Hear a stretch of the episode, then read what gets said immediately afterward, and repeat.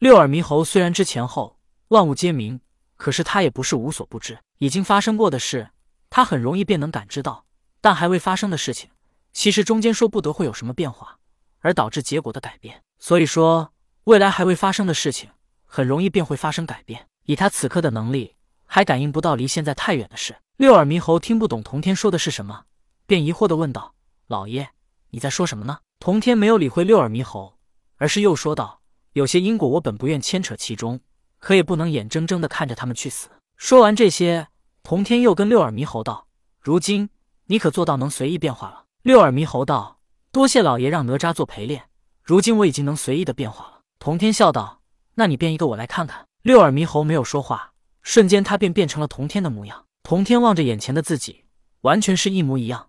如果不是眼神有些差别，那真的可以说是毫无差别。毕竟每个人的性格不同，眼神是做不得假的。童天又问道：“你连说话声音都一样吗？”六耳猕猴道：“老爷，你听听，与你说话的声音是否毫无差别？”童天听了一下，果然是容貌和声音都完全一样。童天又问道：“我的法宝或者武器，你能变化出来吗？”说话的同时，童天祭出了诛仙剑。六耳猕猴拿着金箍棒的手一抖，金箍棒变成了诛仙剑。只不过六耳猕猴用金箍棒变出的诛仙剑，外表看起来是诛仙剑，但是内在的功能还是金箍棒。童天笑道：“确实是挺像，不过也只是表面像罢了。”六耳猕猴道：“老爷，你有没有什么办法能让我变出更多的武器？我在刚才变成哪吒时，只能依靠金箍棒变成火尖枪，他的混天绫和乾坤圈我就没办法变出来。”童天盯着六耳猕猴看了一眼，道。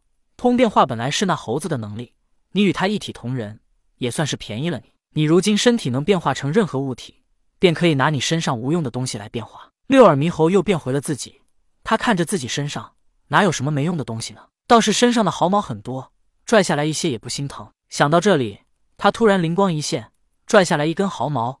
毫毛拽下来之后，其上光芒闪烁了一下，但随后就暗淡了下来。毫毛离开了六耳猕猴的身体，他便无法控制。光芒闪过之后，其中蕴含的能量也消失了。能量消失，毫毛与六耳猕猴的最后一丝联系也断掉了。童天看着六耳猕猴一脸的疑惑，便开口道：“毫毛对你来说无用，但也可以说是有用的。但你却从来没把毫毛放在眼里。你是修道者，所以你不惧寒暑。但假如你不是呢？这些毫毛在你体外，能帮你度过冰冷的寒冬。”顿了顿，童天继续说道：“我只是随口跟你说了一下，没想到你果然把毫毛当成了无用之物。”六耳猕猴道：“老爷，你有话就直说吧，你这样拐弯抹角的。”童天知道六耳猕猴比较暴躁，听不进去他这样的暗示。或许这也是他的因果。与五彩石化成的灵明石猴相比，他始终是差了那么一点。或许这也是他的命。童天的本意是想让六耳猕猴自己领悟，只可惜他还是不懂，或者他也懒得去想。灵明石猴本来就是五彩石所化，又身居补天功德。六耳猕猴前身只不过是白面猿猴。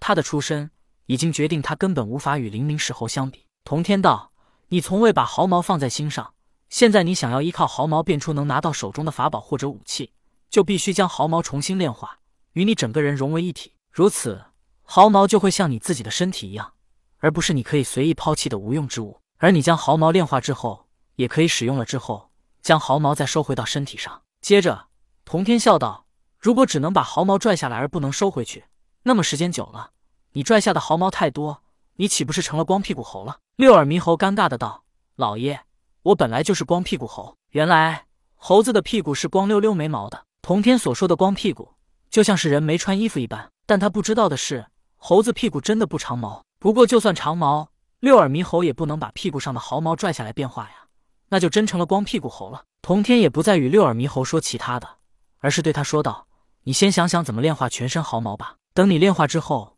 我还有事情要你做呢。六耳猕猴一听，有些不乐意了。他被童天用金箍禁锢，本来他就已经很不高兴了，现在童天居然还要他去做一些事情，这不是更加失去自由了吗？你放心吧，这件事情，我想你会很乐意去做的。童天道。六耳猕猴根本不相信，但是他也无法反抗，只能带着一些小心说道：“老爷，要是你想让我做的事是我不喜欢的，那我可不去。”童天没搭理六耳猕猴。而是转身走开了。去不去，或者喜欢不喜欢，不是六耳猕猴说了算。童天如此说，也只不过是让他甘心罢了。